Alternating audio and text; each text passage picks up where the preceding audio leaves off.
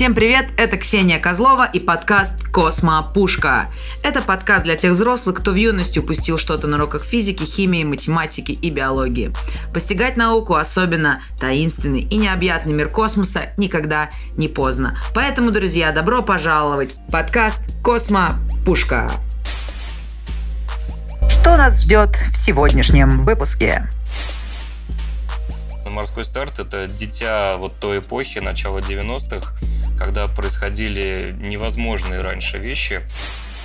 Морской старт — это русские советские идеи, воплощенные за американские деньги. О, ребята, надо брать. Морской старт это два судна. Первое это пусковая платформа самоходная, и второе это так называемое сборочно-командное судно. Оттуда мы шли примерно 21 день на платформе, либо две недели на судне до экватора. Это очень эпично, когда 60-метровая ракета болтается на кранах. После пуска весь корабль превращается в одну такую дискотеку. Мой мальчик. Футбол и порно. Добрый день, дорогие друзья! Я рада приветствовать вас в подкасте «Космо Пушка». И у меня для вас отличная новость. Ну, честно скажу, что, мне кажется, я так всегда говорю каждый выпуск «отличная новость», потому что каждый раз у нас гость в подкасте ну просто невероятный. И я думаю, сейчас вы будете очень удивлены и просто жаждете послушать э, крутые воистину истории от Алексея Глазычева, который э, сказал мне, представь меня просто инженером по надежности. И все, он больше ничего не сказал. Так что, друзья, сейчас будем раскрывать эту интригу, и Алексей нам все расскажет. Привет. А, привет, Ксюш. Прекрасное вступление, очень приятно. Большое спасибо, что пригласила. Ну и постараемся провести ближайшие полчаса 40 минут в каком-то таком бодром, интересном для всех режиме. Угу. Да, совершенно верно. И вот э, сразу скажу э, всем слушателям, что я вот сейчас вот, э, так скажем, нахожусь в полном практически неведении, потому что э, мне э, хорошие люди одни передали контакт Алексея и сказали, Ксюша, ты просто не представляешь, но этот человек, он настолько связан с космосом, как никто другой. И когда я немножечко так начала изучать информацию про Алексея, я поняла, что да, мы попали. Так что, Лёш, расскажи, пожалуйста, вообще, почему ты э, эксперт, инженер по надежности и почему ты связан с космосом? Ух, ну это прям такие фундаментальные вопросы бытия. А, давай я попробую рассказать, как я дошел до жизни такой, как я вообще попал давай. в космонавтику. А я провел свое детство на Волоколамском шоссе. Э, ряд... То есть мы так издалека, издалека так Ну, я постараюсь не очень сильно как бы углубляться, но я жил и рос рядом с Тушинским аэродромом, который сейчас он застроен, там всякие ЖК и так далее. А в 90-е он еще функционировал полноценно. И там проводились так называемые воздушные праздники в Тушино, то есть там самолеты, вертолеты, там парашютистов выбрасывали вот это все. И как-то раз э, мы с моим приятелем забрались на крышу дома, он дал мне свой бинокль, и я первый раз увидел вертолет близко-близко. То есть я прям видел все его детали, я видел э, летчиков в кабине, я видел их шлемы. И я вот помню этот момент до сих пор, хотя прошло там более 20 лет. Это реально был такой очень крутой для меня миг. И ну, я подумал, что это прямо круто и интересно. А еще у меня была такая книжка про то, кем там можно стать, там типа детская книжка про профессии. Ну и там стандартно, там врач, там учитель, там какой-то зоотехник. И в самом конце этой книжки были нарисованы люди, которые крутятся вокруг ракеты, что-то там прикручивают, там что-то с ней делают. И мне всегда казалось, что это просто вот апофеоз, что выше этого ничего не может быть, что это там самое крутое, что только может быть на свете. И ну, в общем, вот надо туда как-то пытаться попасть.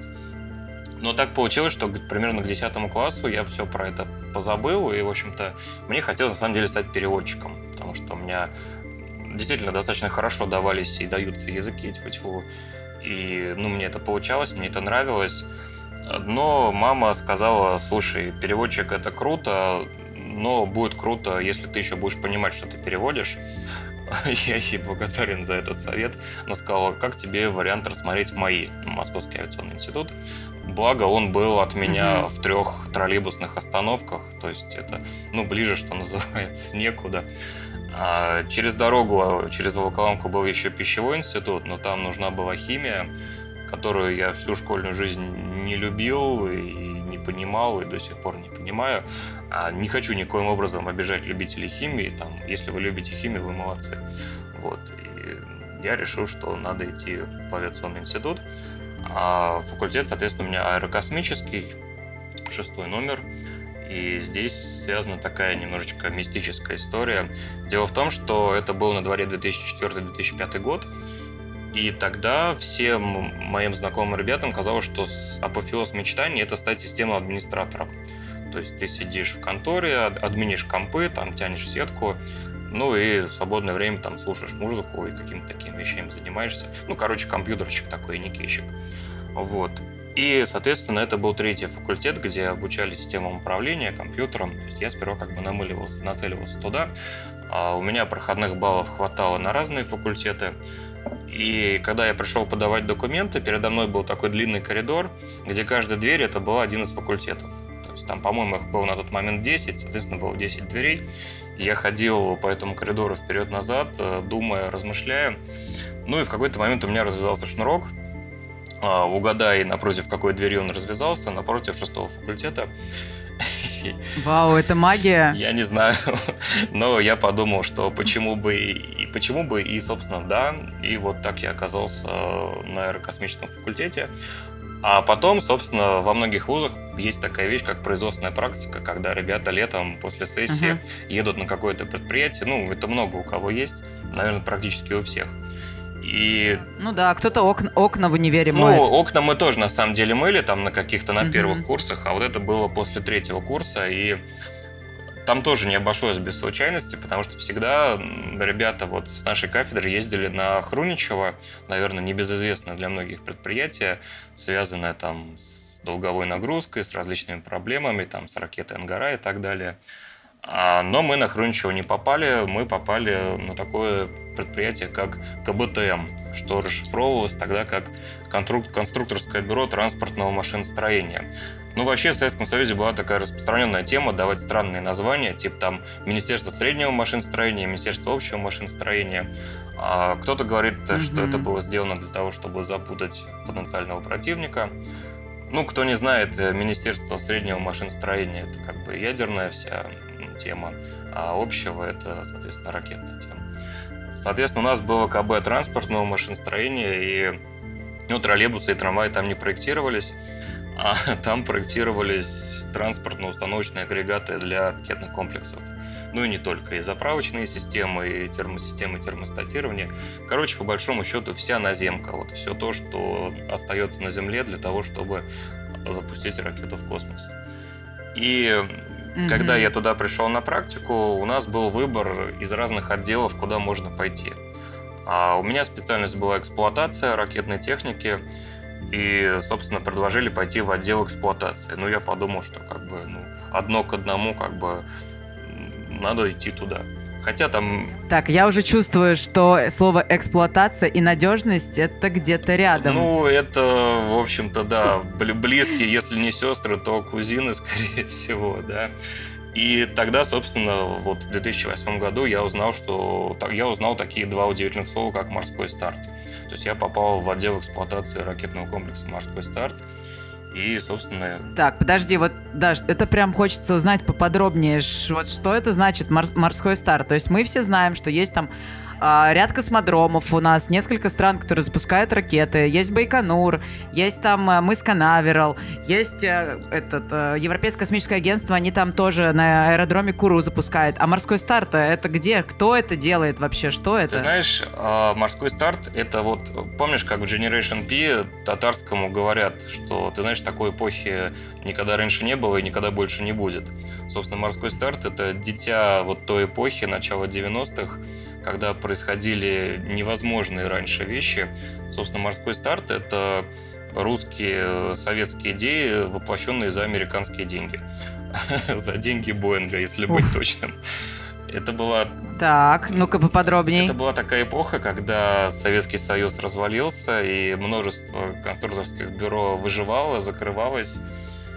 И в том числе американцы решили, что будет хорошо, если мы поможем России какими-то заказами, чтобы эти специалисты не разбежались по всяким Иранам и Северным Кореям, чтобы делать им ракетные программы. Ну, это одна из точек зрения, как бы я не берусь судить, насколько она верна, но такая точка зрения существует.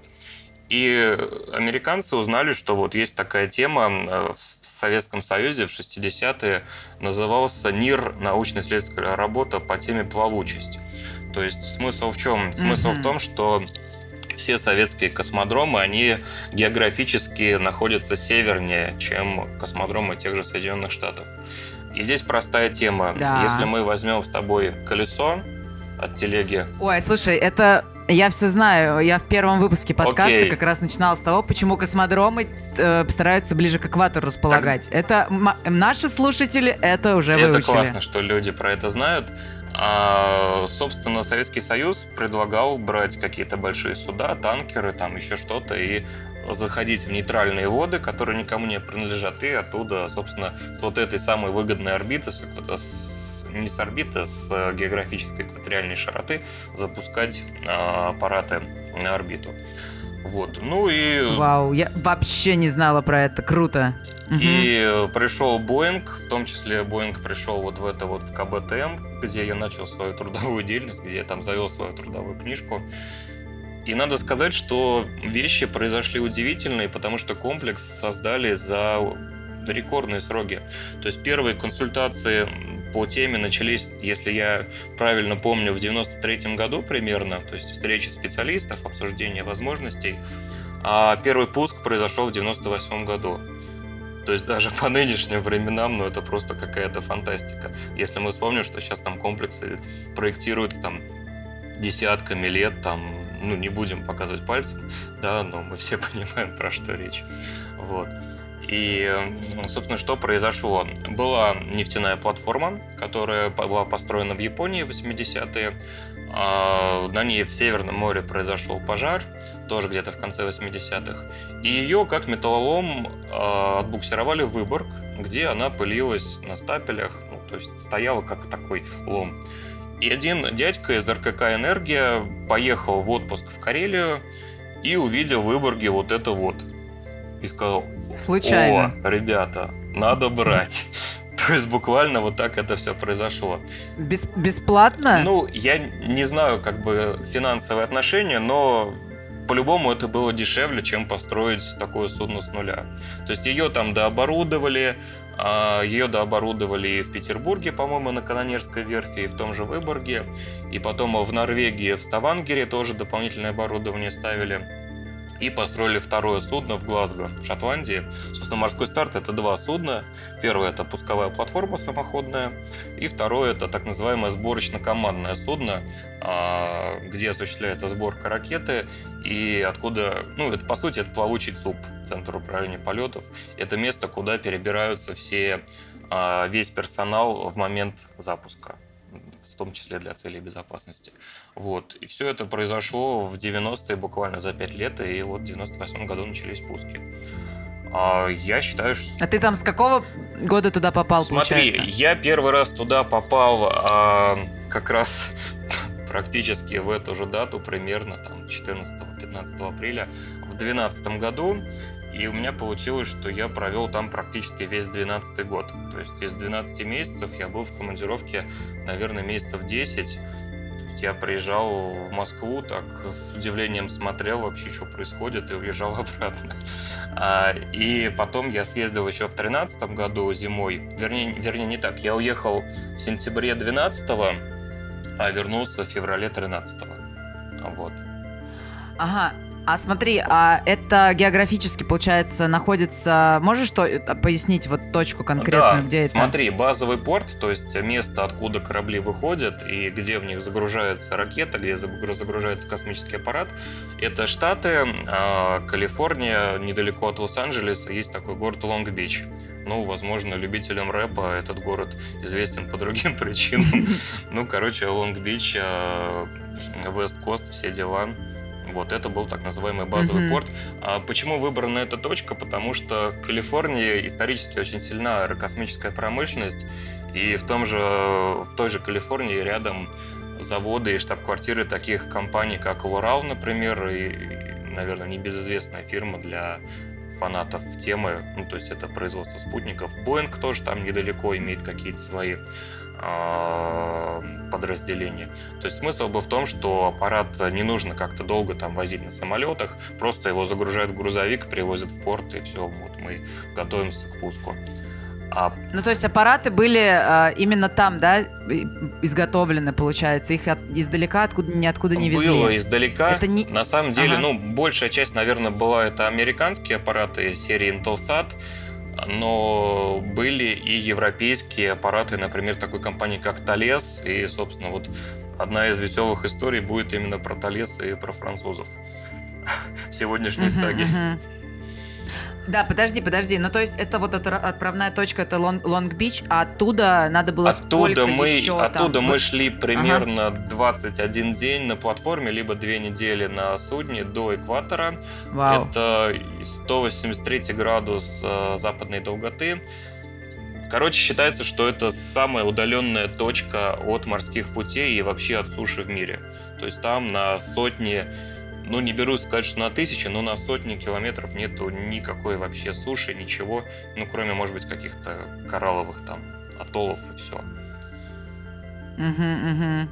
И у Вау, меня до сих пор круто. есть скриншот со старого айфона, который там определяет твою геолокацию, когда там со всех сторон океан, и у тебя точка в этом океане. Блин, я мечтаю такое сделать, это очень круто. Угу. Слушай, а ну ты вот э, сейчас хотел спросить, но ты же говорил, что там как бы наш, э, со, ну, Советский Союз, э, Россия, мы причастны к этому были, но вот какую роль там играла Россия, получается? Ну, смотри. Мы, то есть там наши люди работали, да? Или как? А, наверное, всего по чуть-чуть. Ну, во-первых, использовалась ракета «Зенит», да, а, которую даже дядюшка Маск в одном из интервью назвал э, лучшей ракетой. Ну, правда, это давно было наверное, сейчас... Ракетоноситель, да? Да, да, «Зенит». Угу. Идут холивары по поводу того, украинская она либо российская. Я считаю, что они достаточно бессмысленны, потому что большая часть компонентов изготовляется в России. Ну да, финальная сборка осуществляется в городе Днепропетровск. Он сейчас стал город Днепр на заводе Южмаш. Собственно, ракета спроектирована КБ «Южная», а, Украина но разгонный блок это наш российский. И вот вся, вся наземная инфраструктура, то есть заправочное оборудование, а, транспортировочное, перегрузочное, все системы автоматики, собственно, это все вот производ... ну, разработка КБТМ и производство российских а, заводов и компаний. А, то есть там были люди из Штатов, естественно, как Boeing, как ну, такие, наверное, ну, топ-менеджмент, да, если так можно сказать. Плюс они, они занимались непосредственно работой с космическим аппаратом, то есть они к нему, в общем-то, по большому счету не подпускали. То есть они туда позволяли засунуть шланг для термостатирования, там участвовали при стыковке к ракете, но все работы с аппаратом э, вели они. А были Норвегия, норвежцы, то есть весь высший командный состав на судах, капитаны, старпомы, старшие электрики, это все Норвегии были. Есть такая компания, как Кварнер, и она, собственно, была акционером морского старта, там, по-моему, 15% акций что ли, принадлежало. То есть вот эти традиции мореходов-викингов, они успешно сохраняют, поддерживают. Слава богу. Да. Хорошо. И, ну, угу. действительно, они в высшей степени профессионалы, вот все то, что касается морского судоходства. Украина, собственно, ага, да. Слушай, подожди, да, да, подожди, сейчас перебью. Вот ты говоришь, что там, э, вот до этого сказал, что э, особо издалека там ничего старались не привозить. Но у меня, кстати, сейчас такой вопрос созрел. Я реально не понимаю, а как вот э, российские ракеты, вот ракетоноситель тот же, как он туда достав, доставлялся? Он доставлялся морем а через Украину. Там есть такой город, как Николаев, и из порта Николаева он шел до, до Бича, ну, до Лонг-Бича по морю.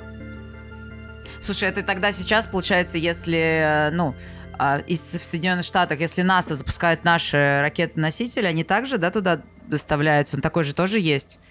Или у нас только, с Бай... получается, на Байконуре все ну, нет, на Байконуре-то мы на МКС всегда всех запускали, но спутники и так далее. То есть в Америку тоже доставляется морем а, вот эти ракет-носители? Ты знаешь, я предполагаю, что да, потому что это самый дешевый способ. То есть аппарат, его можно засунуть в самолет Руслан, да, он там поместится, долетит. А носитель 60-метровый, ну, мне mm-hmm. кажется, Руслан не возьмет. А, вот. Ну да, да. Окей. Ну, ну-ка, ну-ка, ну-ка дальше, продолжай. А, ну, собственно, мы с тобой говорили про то, какие люди работали, да, американцы, норвежцы, украинцы, разумеется, потому что «Зенит», да, то есть специалисты с завода, специалисты от КБ, которые лучше всех знают свое изделие, и от России были ребята из РКК «Энергия» по разгонному блоку, по ДМу, по системам телеметрии, по вот этим всем вещам. Ну и, соответственно, мы, КБТМ, наземка, все то, что заправляет э, и собирает и отправляет в космос. А сколько примерно вот человек было э, вообще вот в, в море вместе с этим, с этой платформой? Вот какая команда, во сколько скажу. вас было? На угу. платформе шло примерно 80 человек, а на СКС на корабле где-то 220, там, ну, 200, ну, кор- короче, суммарно где-то по 300, не больше. Угу, угу. Нормально так. Такая командировочка мощная. Ну да. Ага. Слушай, ну окей, а расскажи вот э, твои задачи, вот, то есть как у тебя день там был распланирован, вот когда, например, вы э, в море вот 21 день шли до точки, ты эти 21 день э, просто там наслаждался круизом, или у тебя каждый день был такой очень насыщенный, ты постоянно там надежность проверял? Или вот Но, ну, подробнее про ты это? Ты знаешь, я на тот момент еще не занимался надежностью. Я туда поехал а, изначально угу. в составе бригады, которая занималась монтажно-стыковочными операциями. То есть мы непосредственно принимали ракету, снимали с нее чехлы, снимали с нее вот эту защитную купорку, так называемую красноту, стыковали ступени первую, вторую, потом участвовали при пристыковке разгонного блока, при аппарата, то есть полностью всю ракету целиком мы собирали. И потом апофеоз нашей деятельности – это перегрузка в море, то есть перегрузка с одного корабля на, на стартовую платформу на кранах – это происходило в порту, это очень эпично, когда 60-метровая ракета болтается на кранах. А у нас было несколько так, что краны отказывали, ну, то есть это, скорее всего, были отказы именно программного обеспечения, либо с радиоканалом проблемы. То есть, ну, картина маслом, ракета поднялась примерно на кранах там метров на 10, и все, и вот она болтается. Ну, не болтается, но Жесть. висит, как бы, а краны отказали. Там краны перезаг... Э, не краны, а пульты перезагружали. Ну, в итоге все заканчивалось хорошо, на самом деле. Вот. А я что касается того, что я делал в море, ну, мне повезло, вот это вот знание английского языка достаточно неплохое. Кстати, я хотела сказать, что, наверное, английский да, тебе точно да. пригодился. Слушай, все связано в этой жизни? Безусловно, безусловно. И меня постоянно привлекали как, как переводчика письменного и устного, потому что переводчиков не хватало, и действительно для меня это было здорово, потому что я был в курсе всего, что происходит. То есть меня постоянно тягали там на всякие брифинги, совещания, какие-то такие там вещи. Поэтому по этой части работать приходилось много, но мне на самом деле это было в кайф. Хотя были такие дни, как, когда действительно можно было, ну, просто посидеть на палубе, там, понаслаждаться видом, скажем так. Это, это тоже хорошо. Слушай, но получается, а вот на скольких таких запусках ты был? Смотри, я был на четырех миссиях. А на трех из них я был именно вот на тех, на всех операциях по сборке, стыковке и так далее, и перегрузке.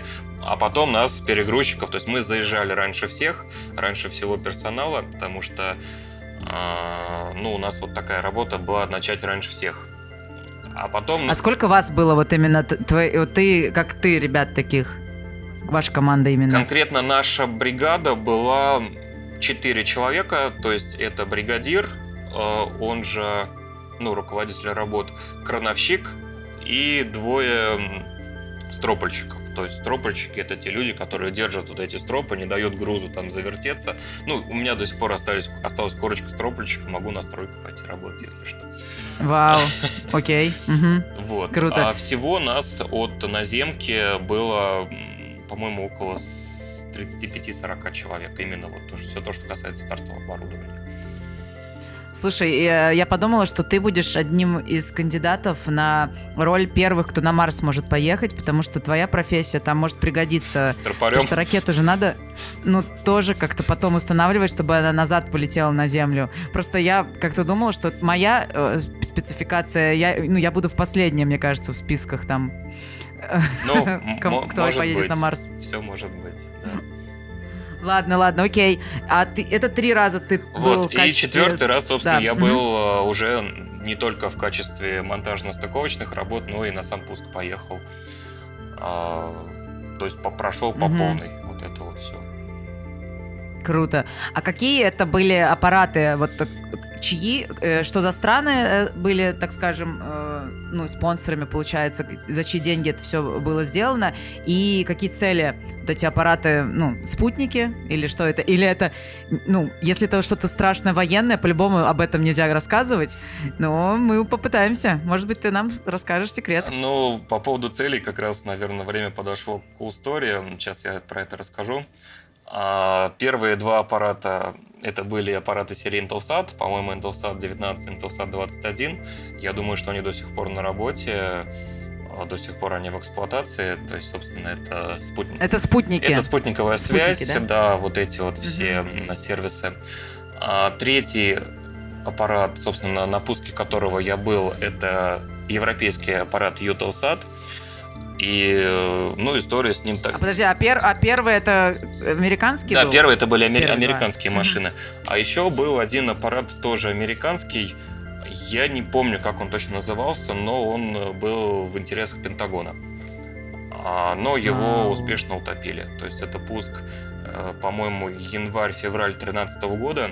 Тогда как раз произошел отказ на силовом приводе то есть «Зенит», когда он выходит из стартового стола, у него сопла двигателей сведены вместе, а, чтобы избежать соударения об а, конструкцию стартового стола. То есть у него вот эти вот четыре сопла, они как бы сведены вместе. Когда он поднимается из стартового стола, сопла разводятся, и дальше ракета летит по своей задаче.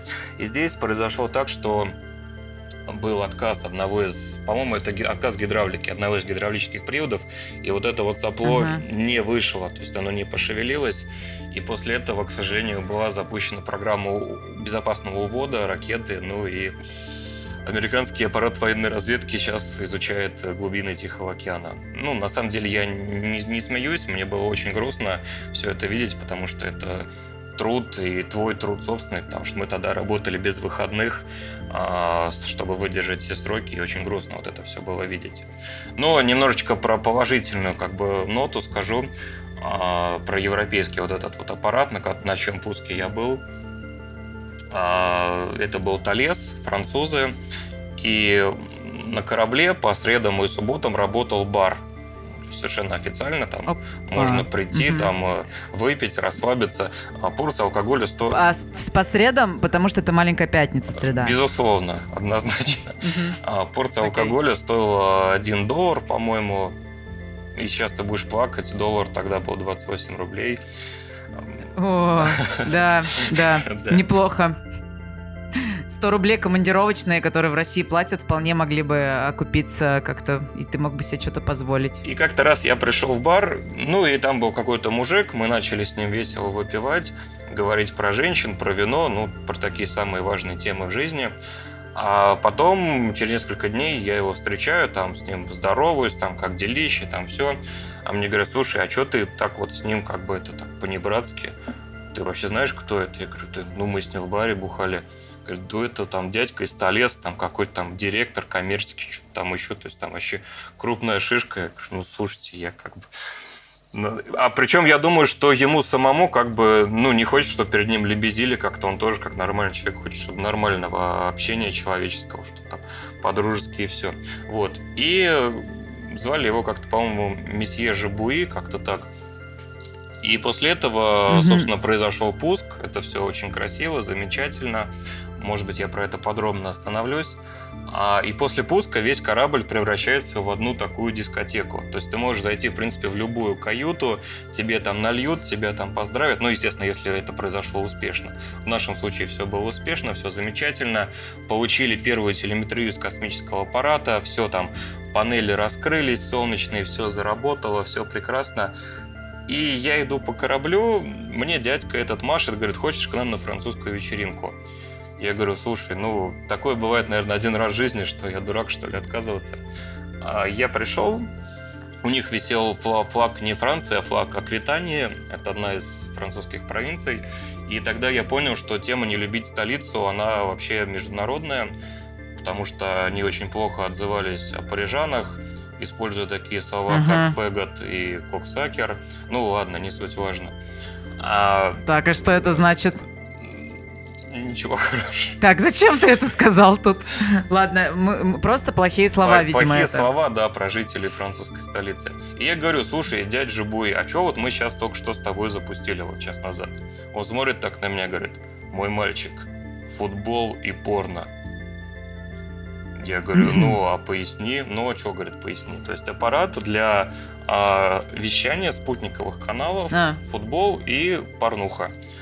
И я говорю, mm-hmm. слушай, ну как-то это грустно. То есть там, я знаю, что там Зенит делали там трудовые коллективы, там люди э, получали кандидатские степени, там патенты, там ночевали на работе, чтобы там конструкцию совершенствовать, двигатели, да, там наземку. Ради зенита и порно. Да. А он говорит, а что ты переживаешь? Люди, которые покупают под, подписку на порнуху, они вносят э, вклад в технический прогресс.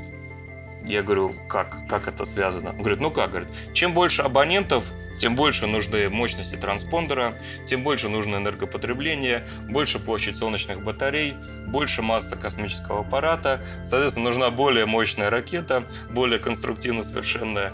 Поэтому, когда ты покупаешь спутниковую подписку, то ты вносишь свой вклад, в том числе и в ракетостроение.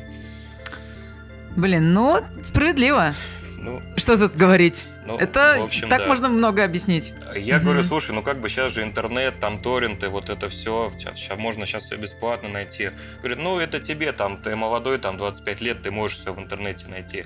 А 50-летний дядька, который там уже состоялся, он не будет на это время тратить. Ему проще подписку купить, чтобы футбол смотреть без рекламы. И я сейчас вот уже в возрасте за 30, я прихожу к тому же. То есть я как болельщик Формулы-1, я понимаю, что мне проще купить подписку и смотреть в высоком качестве без рекламы, чем там заморачиваться с какими-то там торрентами, еще с чем-то. Слушай, ну, это вполне объяснимо. Ты, во-первых, был моложе, и плюс э, ты из России, а у нас такое мышление, что мы-то привыкли вот это все качать и так далее. А, Безусловно. А, ну, да, а сейчас я согласна, что с возрастом вот э, прям тебе плюсуют дико. Ну, я понимаю прекрасно, вот о чем и он, и ты говорите. Да? Да. Окей.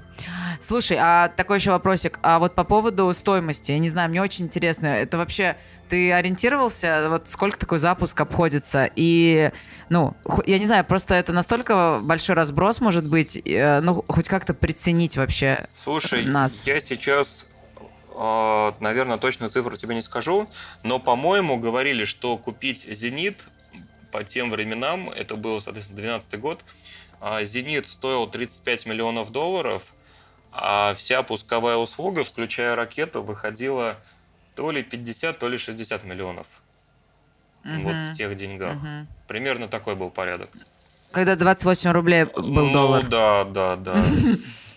Угу. Слушай, а вот это вот «Зенит», э, вот эта ракета-носитель, сейчас вообще она функционирует? Я что-то, ну, настолько постоянно слышу про э, ну, короче, которые вот в Самаре делают Союз. ракету.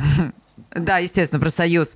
Вот. А про Зенит что-то я вообще не слышала. Она сейчас популярна? Ты понимаешь, в чем дело? Зенит прекрасная ракета. А, кстати, 13 апреля была годовщина первого пуска в 81 году Зенита. Собственно, пользуясь возможностью, mm-hmm. всех причастных поздравляю. Но, к сожалению, Зенит э, получил вот эти вот все проблемы из-за того, что и производство ИКБ на Украине. или в Украине. Mm, угу. То есть, как обычно, это политика. Без относительно угу. того, там правильно сейчас ведет себя Украина, неправильно, давай не будем обсуждать политику и режим, но, к сожалению, это сказалось и на заводе, и на КБ. То есть, насколько я знаю, сейчас а, производство остановлено. Периодически всплывают слухи, что есть там условно 2-3 ракеты высокой степени готовности. Периодически всплывают слухи, что на Байконуре в загашниках там где-то тоже лежит несколько готовых зенитов.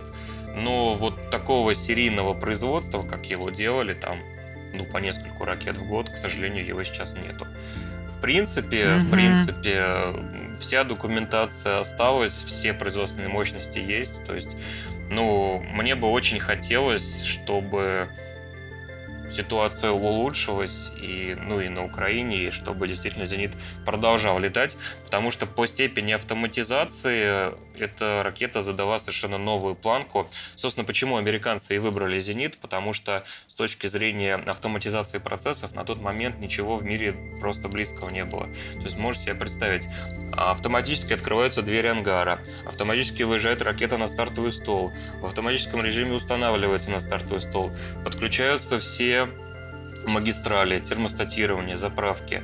В автоматизированном режиме все это происходит. Заправка, газами, заправка компонентами ракетного топлива. Потом также в автоматике все это убирается, закрывается крышками, ракета улетает. То есть люди сидят и смотрят все это по телевизору. И это Офигеть. вот, да, это, собственно, mm-hmm. это была фишка э, вот этого нашего КБ, КБ транспортного машиностроения. То есть у нас в Советском Союзе было два КБ по стартам. Это КБОМ, КБ общего машиностроения имени академика Бармина, которое было, знаешь, где напротив Новодевичьего монастыря, э, Бережковская набережная. Хамо... Хамовники, да, хамовники. Да, да, да, да, Бережковская набережная, там Киевская, вот это вот все. И было КБТМ. Угу. И КБТМ именно пошло вот по пути роботизации, автоматизации вот в те далекие 70-е годы, когда, в общем-то, ну и электроника была менее надежная, и ну, немножечко опередили свое время, на мой взгляд. Mm-hmm. В, хоро- в хорошем смысле mm-hmm. опередили. Слушай, да, я сейчас погуглила, пока ты говорила, что вот с 13 года производство ракет вот приостановили, и потом а, компания S7 а, заключила контракт на производство 12 ракет «Зенит», но так, короче, они ничего не сделали, походу потом тоже закончили а, ну, разговоры об этом. Ты понимаешь, ну, в чем дело? В общем... Потому что mm-hmm. двигатель-то он, э, ну, из Химок, из Энергомаша, и я могу предполагать, что ну, как Иван Иванович поссорился с Иваном Никифоровичем, и кто-то сказал, что вот двигатель мы э, незалежным не дадим ребятам. Это мое mm-hmm, предположение. Mm-hmm. И на этом как бы у Эссеуна вся история с зенитами и закончилась. Понятно. Слушай, э, вообще очень круто. А потом э, ты закончил вообще вот ну, сотрудничество со всеми этими проектами, а, потому что перешел во что-то другое, да, или там они прекратили вообще эти запуски? Ну, потому что я знаю, что у тебя дальнейшая еще есть история, вторая часть э, космической истории-то. Мы к ней хотим уже приближаться. Хорошо, мы к ней приближаемся, но вот на самом деле произошел вот этот неудачный пуск 2013 года, и после этого стало понятно, что надолго пуски станут, ну, потому что и потеря доверия заказчиков, и там другие факторы. Плюс в 2013 году мы все знаем, там, какие начались события, то есть, э, ну, а, произошло все очень резко. Еще там, условно, в 2010-2011 году Медведев прилетает к Джобсу за новым айфоном, а в 2013 году все это резко переходит, mm-hmm. исчезает. И безотносительно того, хорошо это или плохо, но мир резко изменился и что mm-hmm, не могло как mm-hmm. бы не сказаться в том числе и на контрактах, и на вот каких-то таких международных отношениях. И мне предложили mm-hmm. перейти в отдел надежности, собственно, в той же самой организации. Ура! Наконец-то вот, мы про надежность вот, говорим. прозвучало это слово. Вот на этом моменте слушатели такие, о, да, я, они просто, знаешь, зашли послушать на минуточку, что такое эксперт, э, инженер по надежности, и больше они уже слушают 30 минут, да, короче. и предварительные и вот они узнали. А, ну что же, а, Лёш, а, мы очень с тобой сегодня продуктивно пообщались. Мне кажется, что, наверное, на сегодня следует закончить, но у меня есть идея созвониться опять и уже в следующем нашем звонке пообщаться по поводу того, почему же ты инженер по надежности, да, и плюсом я знаю, что ты еще мне хочешь рассказать про ком- кое-какую компанию «Космокурс». Да, Ксюш, э, спасибо за предложение продолжить. Я думаю, мы с удовольствием это сделаем, если уважаемые зрители не против. Собственно, приглашаю всех на следующий выпуск подкаста уважаемой Ксении. И будет здорово, ребят. Мы постараемся вас не разочаровать. До новых встреч. Лайк, шер, репост. А, Ксюша, респект. Спасибо, что позвала. Да, э, спасибо. С нами был человек, который э, присутствовал на запусках ракет в океане. Инженер по надежности Леша Глазачев. Это был подкаст «Космо Пушка». Пока-пока. Послушать подкаст вы можете на всех известных подкаст-приемниках Apple Podcast, Google Podcast, CastBox, ВКонтакте, Яндекс Музыка. И, кстати, если вы будете ставить лайки и комментарии к подкасту, то он будет подниматься в рейтинге, а я стану чуточку счастливее. Всем большое спасибо. Подкаст «Космо Пушка».